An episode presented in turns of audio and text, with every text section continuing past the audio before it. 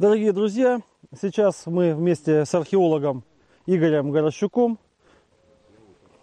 вот, э, проведем разделку туши э, этого животного, поросенка, с помощью кремневых орудий.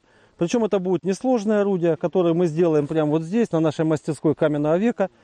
Э, мы будем использовать простые кремневые отщепы и пластинки с острым режущим краем для того, чтобы произвести разделку тушки этого поросенка. Это то, что нужно было первобытному человеку для создания элементарного набора инструментов, без которых он ну, просто не мог бы обеспечить себя продуктами охоты. Потому что мало животное убить, нужно потом еще его в пищу употребить. Если у тебя нет никаких инструментов, сделать это невозможно. Но если есть э, кремень, то можно сказать, что все инструменты, которые тебе нужны, они у тебя тоже уже есть. Ну, мы приступаем. Я буду работать каменным отбойником. Вот. Я, соответственно... Игорь, да, Игорь работает роговым отбойником, который, в общем-то, обладает э, более хорошими характеристиками для э, получения хороших качественных, да, качественных сколов. Вот, ну, мне уже удалось добиться получения скола с очень острой режущей кромкой. А, он не очень а, длинный, этот скол, но а, когда идет разделка туши, э, добычи, это даже хорошо, потому что позволяет, в общем, в неудобных местах работать. Сейчас мы проверим его режущие качества. Замечательная кромка у меня получилась. Вот. Как видите, 2-3 удара, у меня в руках вполне эффективный нож. Давайте спросим себя, можно ли так быстро получить нож из металла. Нет, нельзя. Минимум две недели только добыча руды и ее обогащение. Потом очень сложный капризный процесс плавки. Вот, и самые разные э, значит, сложности технологического плана. Вот, а здесь вот, пожалуйста, 2-3 удара, нож у меня в руках. Кстати, его очень легко превратить в наконечник, он уже имеет подходящую для этого форму. Давай с этой части начинай, как я с ноги распускаем.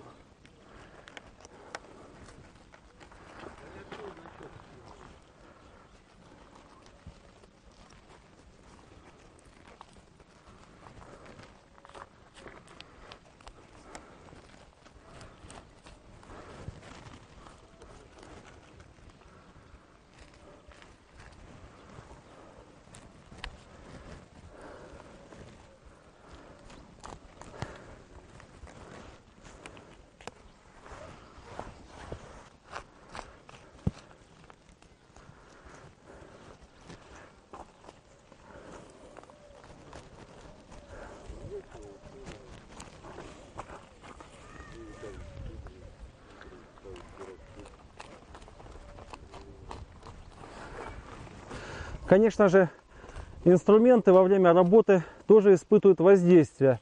Несмотря на то, что кажется несопоставимым, да, несопоставимой величиной то воздействие, которое, скажем, на себя испытывает кремневая кромка, а, и вот, собственно, мясо, мускулатура, сухожилия а, этого животного, но, тем не менее, это взаимное воздействие. И на этом принципе построена Э, трассология, наука, которая как раз таки изучает функцию предметов по тем следам, которые остаются на рабочих кромках.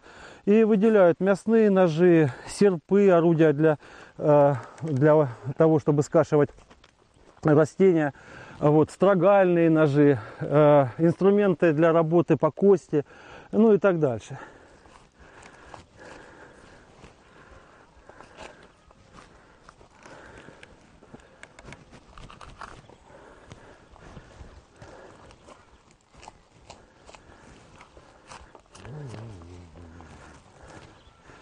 Так.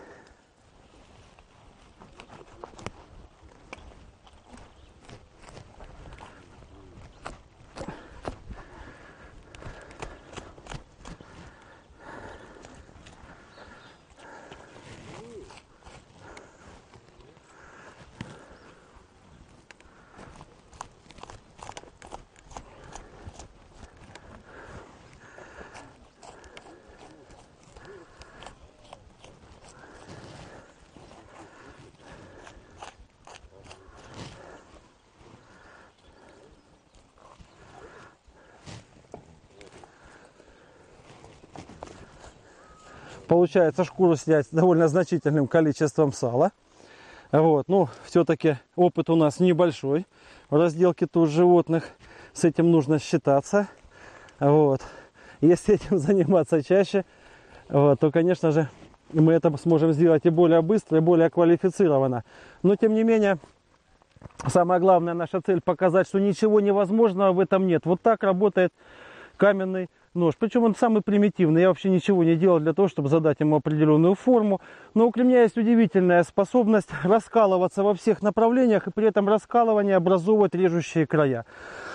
Далеко не все материалы в природе ведут себя так, как это нужно человеку. Вот, скажем, пень, который вот здесь рядом со мной находится, древесина, либо э, песчаники, которые залегают пластами. Эти материалы ведут себя так, как нужно им. То есть вот древесина раскалывается вдоль по волокнам. Э, э, пластушка, я сейчас покажу вам этот камень. У нас на юге России вот этот песчаник называют пластушкой. Очень точно меткое название. Он такими вот пластами и залегает в природе. Конечно, можно сделать орудие труда из этого камня. Получится какой-нибудь терочник или абразив. В общем, что-то сделать можно. Но э, инструмент с эффективно режущей кромкой сделать из такого камня нельзя. Вот, потому что он раскалывается по своим законам. А вот кремень раскалывается так, как, в общем-то, это нужно человеку, нужно мастеру. Раскалывается во всех направлениях. Но здесь есть одна тонкость, о которой, может быть, нам еще придется поговорить. Он раскалывается не из любой точки. Нужно правильно выбирать точку приложения усилия, и тогда инструмент каменного века будет у вас в руках. Ну вот я пока раз, рассказываю, вот работа не прекращается, вот я спешу принять тоже в ней посильное участие.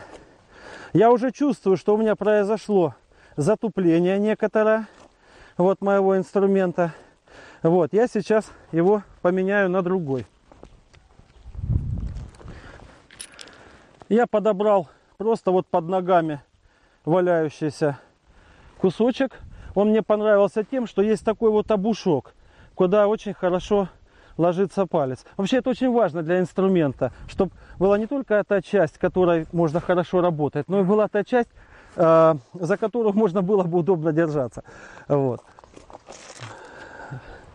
И когда мы видим таким образом а вот подобранный или специально организованный инструмент, это еще одно доказательство того, что он именно создан человеком. Потому что ну, природа, она, в общем-то, бессистемно действует. И она не спешит организовать все так, чтобы это было удобно человеку. Она человека вообще склонна не замечать скорее. А мне опять повезло, это совершенно замечательный а, пластинчатый отчеп у меня в руках – вот, он режет лучше любого, любого скальпеля. Э, Игорь, одну секундочку, я немножко вот так подпроверну. Придержи, пожалуйста, чтобы было виднее. Вот, вот. Вы посмотрите, легкие разрезы, вот. И разделка не только не доставляет никаких трудностей, вот, но она идет очень быстро и она очень эффективна. Причем мясо отделяется от жира очень хорошо, вот, без каких-то потерь.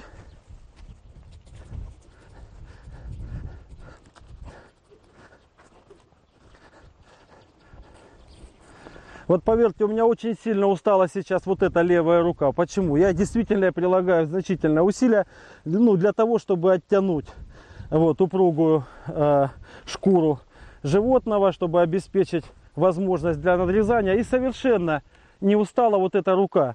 Вот, настолько острая кромка обеспечивает комфорт работы. Я думаю, мы, конечно, получим шквал критики от э, профессионалов этого дела. кто, да, да, да, кто профессионально занимается разделкой животных. Но мы, конечно же, просим быть к нам снисходительными.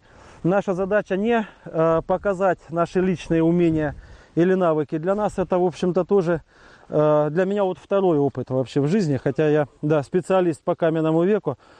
А, а, наша задача как раз продемонстрировать то, как вот, причем каждый из вас, если попадет там в трудную ситуацию на природе, должен знать, что даже вот небольшой осколок камня сможет, если не спасти, то значительно облегчить вашу жизнь в условиях природы. Потому что если нет ничего режущего, это действительно страшно. Потому что человек лишен способности разделать животное просто с помощью рук там, или зубов. Эта шкура, она непробиваема. Нас при- природа лишила этих необходимых способностей. Нет у нас ни острых крепких э, когтей, там, клыков. Вот. И э, найдя даже кем-то убитое животное, или умершего подранка, или умершее животное своей смертью, вот, мы с ним почти ничего не сможем сделать. Но если вот у нас в руках вот такой кремневый нож, вот, будьте уверены, что вот, вы уже голодными не останетесь. Можно снять шкуру, использовать ее для того, чтобы согреться. Вот. Ну и вот уже, пожалуйста, можно использовать жир для освещения, можно использовать мясо для питания. То есть то, что позволит человеку выжить. И поверьте, именно так это и происходило на протяжении сотен тысяч, если не миллионов лет.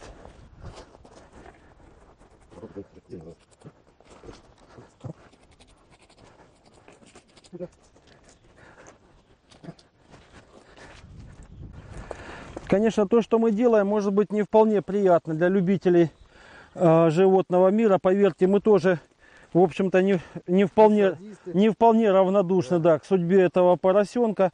Но он э, выращивался для того, чтобы люди в конечном итоге его съели. Но вот особенность первобытного мышления, менталитета первобытного человека и многих современных нам народов, но которые близки к природе, именно в том, что они потребляя животное в пищу, используя все то, что оно дало человеку, испытывают искреннюю глубокую благодарность и пытаются в природе вести себя так, чтобы это животное как бы возродилось, воспроизвелось в своем потомстве. И это то, чему нам как бы следует поучиться у народов севера, ну, у многих народов земного шара, которые еще находятся на стадии э, активной охоты, присвоения продуктов э, из природы.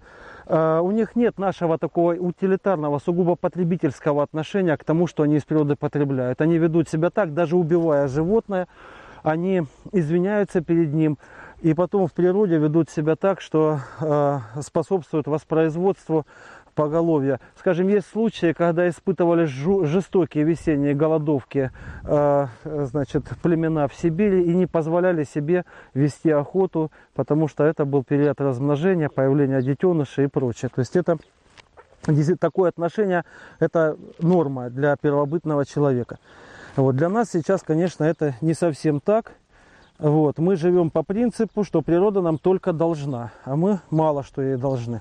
Поэтому я бы тоже, следуя этой древней традиции, хотел бы извиниться перед этим поросенком, вот, поблагодарить его за все то, что он сделал для нас, э, для науки. Вот. э, И э, мы тоже, мы тоже со своей стороны постараемся сделать все, чтобы, так сказать, этот поросенок, вот его судьба, вот, они послужили к пользе вот, и человека, и э, других поросят. Вот. Поспособствуем каким-либо образом тому, чтобы поголовье на юге России вьетнамских поросят вот, было больше. Все, голова сейчас ее надо. Так, это я уже напрасно, да? это я уже пошел ему. Вот он. Угу. Ну вот, а, подзатупился у меня этот нож, он с очень тонкой легкой кромкой э, лезвия было. И, э, ну, э, никаких проблем как бы нет у первобытного человека, потому что кремень это то, чего, как правило, много. На мастерских десятки тысяч мы находим, а, если не миллионы, э, отходов производства, когда люди приходили в те места, где есть э, кремень. У нас это Матвеево-Курганский, Куйбышевский районы.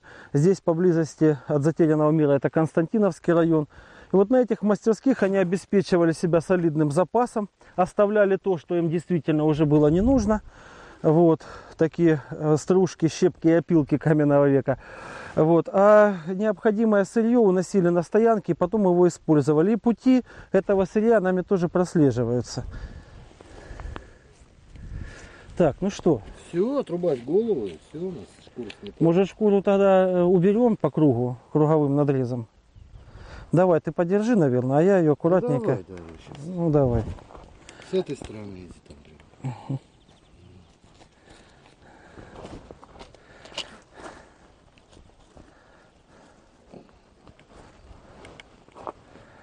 Он уже щековин пошел.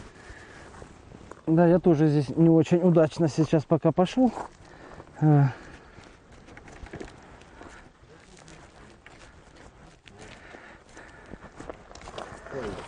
Ага.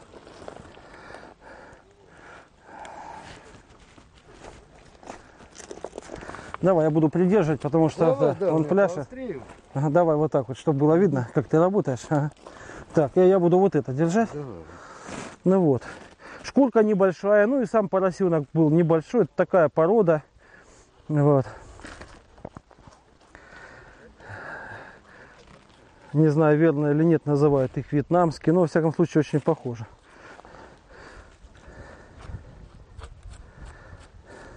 Ага. Ну вот. Вот.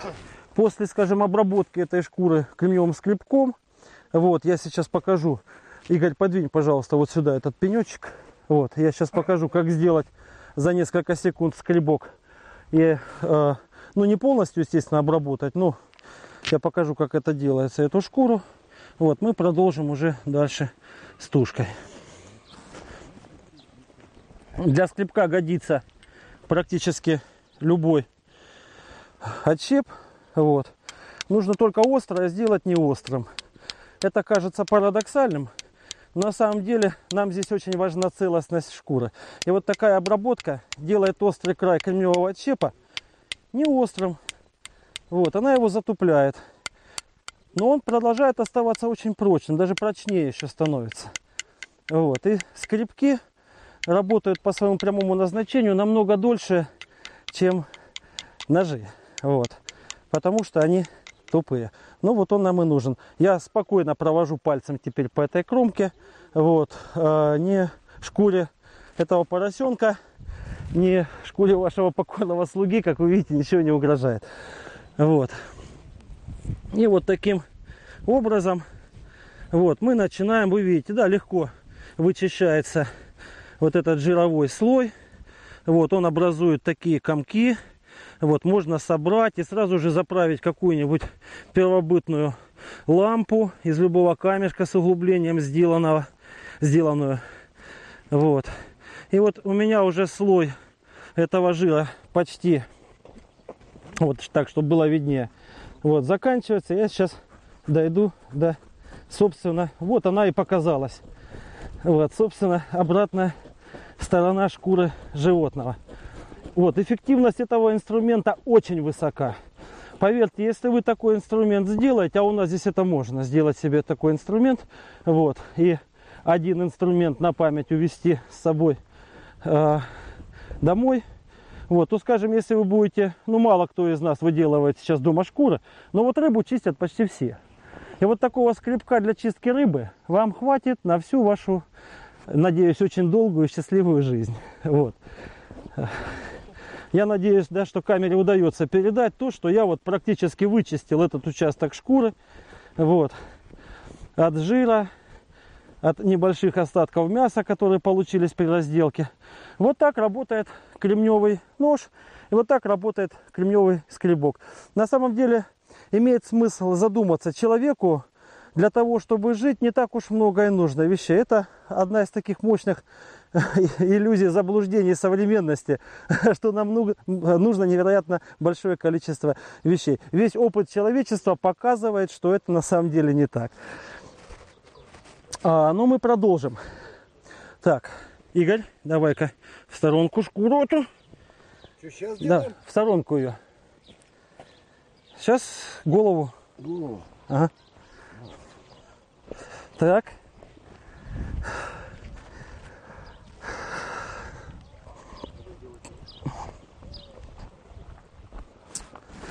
Опля.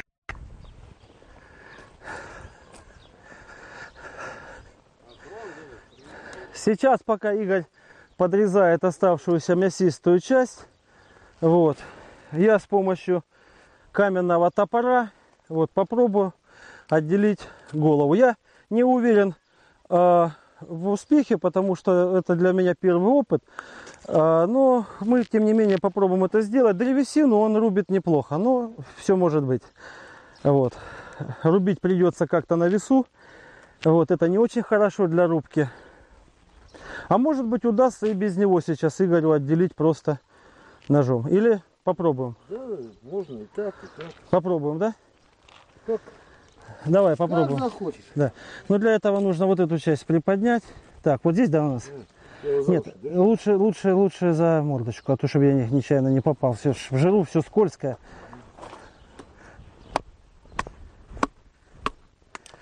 Так, ну, у нас успех и неудача одновременно.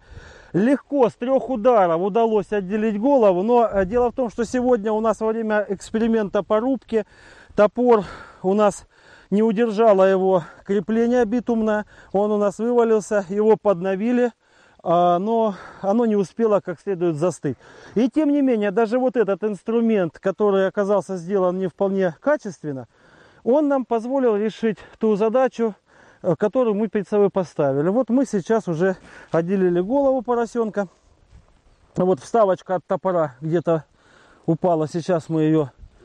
Да, да, да. Ага, да. Вот, то есть сам по себе топор, он э, не пострадал. А Вот, э, оказалось э, слабым само крепление, то есть нужно, пон- да, нужно сделать, нужно сделать понадежнее. Вот, ну, вот так вот, пускай полежит здесь орудие каменного века. Ну, сейчас мы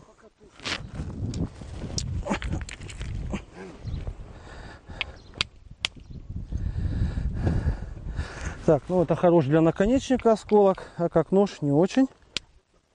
Оп. Ну вот у меня в руках еще один нож. Ну несколько секунд, вы видите, да? У меня уходит на то, чтобы обновить а, инструментарий. Вот. Нож буквально светится на солнце его кромка. Мне даже немножко страшно на нее смотреть. Действительно э, острота скальпеля. Вот. Ну и сейчас мы продолжим опыт по разделке этого поросенка. Вы знаете, мне даже приходится удерживать руку, настолько легкий разрез, настолько э, я перестаю контролировать направление разреза, потому что даже не слышу сопротивления. Вот. Он вообще входит как в воду, в что-то нематериальное. Вот. Настолько острота этого лезвия ф- феноменальна. Ну вот, как видите, да, никаких проблем нет. Очень, да, такой аппетитный кусок этого поросенка. А Так хочется представить на гриле, да, эту переднюю ножку. Ну, это легко сделать, представить ее на гриле. Особенно э, все мы э, знаем и любим один из самых древних способов приготовления мяса, да. Э, это мясо на палочке, которое мы именуем шашлык. Так, положим на шкуру.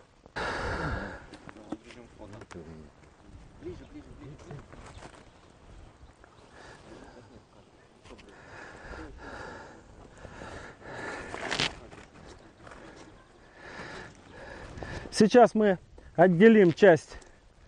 Легко перерезаются хрящики, кстати. Вот. Легко перерезаются хрящики. И сейчас мы используем еще один инструмент. У нас есть бронзовый топор. Вот. В бронзовом веке на поселениях мы находим огромные скопления костей животных. Это уже, как правило, домашние животные. Но условия природно-климатические, особенно в позднем бронзовом веке, были таковы, вот, что люди могли заниматься скотоводством, не перекочевывая далеко, находясь на одном месте. Степь увлажнилась, стало больше травы, климат был не такой засушливый, как, скажем, раньше, в эпоху ранней бронзы или средней бронзы. Вот в позднем бронзовом веке люди живут в условиях некого изобилия. Огромное количество мясной, ну и, очевидно, молочной пищи. И мы находим многочисленные археологические свидетельства этому. Но иногда эти свидетельства настолько впечатляют, что в слюнки бегут. Вот, когда действительно легко себе представить эти огромные такие богатые племенные или межплеменные пиры. Вот. И иногда потому, как была разделана туша животного или животных, которых съели, можно даже с какой-то степенью условности представить себе, сколько человек пировало. Вот. Ну, трудно сказать, какие вопросы они при этом решали. Ну, наверное, и важные какие-то вопросы, а может быть и не такие уж важные. Просто люди любили, когда изобилие попраздновать. Но если человек голоден, никакого праздника не получится. Вот. И его способность замечательная, которую он нам передал, себя обеспечить, обеспечить, кстати, в природе, не сильно нарушая эту природу, это вот тот исторический опыт человечества, который актуален и сейчас, который мы стали забывать, кстати, гордо именуя наше время современностью, вот, считая, что мы продвинутые, вот, если можно так выразиться. Вот, а на самом деле каменный век, бронзовый век, первобытность – это не экзотика, это тот багаж не только конкретных прикладных знаний, умений, наблюдений над жизнью природы, но это философия, это поведенческие предпочтения, как нужно жить, во имя чего нужно жить. И вот это все своего значения, поверьте, не потеряло. Но вот мой нож был очень острым, он меня очень радовал. Ну и вот так же быстренько он затупился, потому что кромочка была тонкой. Вот, и радовать меня перестал. Но вот это то, что потом, через тысячи лет, радует археологов, когда они находят. И вот здесь есть замечательные следы а, которые легко спутать неопытному э, специалисту с э, намеренным нанесением такой подправочки. Археологи называют ее ретушь, когда мы формируем лезвие сами. И вот здесь возникли такие следы, которые можно считать вот такой ретушью подправки. А на самом деле они возникли от работы. Это макроследы износа. И э, они показывают и через тысячи лет Э, что люди делали этими инструментами. И поверьте, эти открытия, кстати, приоритет э, трассологии это за нашей страной, это дисциплина, но сейчас это во всем мире, э, эта наука распространена и почетное место в археологии занимает. Вот. И э, наши знания, наши э, сведения о каменном веке, они очень обогатились, когда ученые научились читать вот эти следы износа на каменных орудиях труда. Ну, представьте, проходит десятки тысяч, сотни тысяч лет, а мы можем какой-то конкретный, пусть и бытовой, а, но конкретный эпизод жизни первобытного человека восстановить. Поверьте, это очень впечатляет. Ну что, я сейчас попробую отделить вот эту часть туши э, с помощью бронзового топора. Вот. Так, Игорь, пожалуйста, вот здесь придержи, чтобы меньше раскачивалось. Вот. Вот он бронзовый топор, он сделан нами, но поверьте, он мало чем отличается. Типологически это топор раннего бронзового века. Вот сделан недавно, он сияет как солнце, солнечный металл бронза.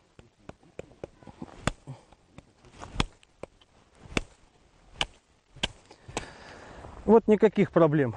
Вот. Орудие эффективно сработало. Вот, и... Да, я, я думаю, ну, наверное, может быть, дальнейшая демонстрация уже излишняя, ну, либо мы можем попробовать, и, да, более, да, на более жестком основании это будет еще более эффективно.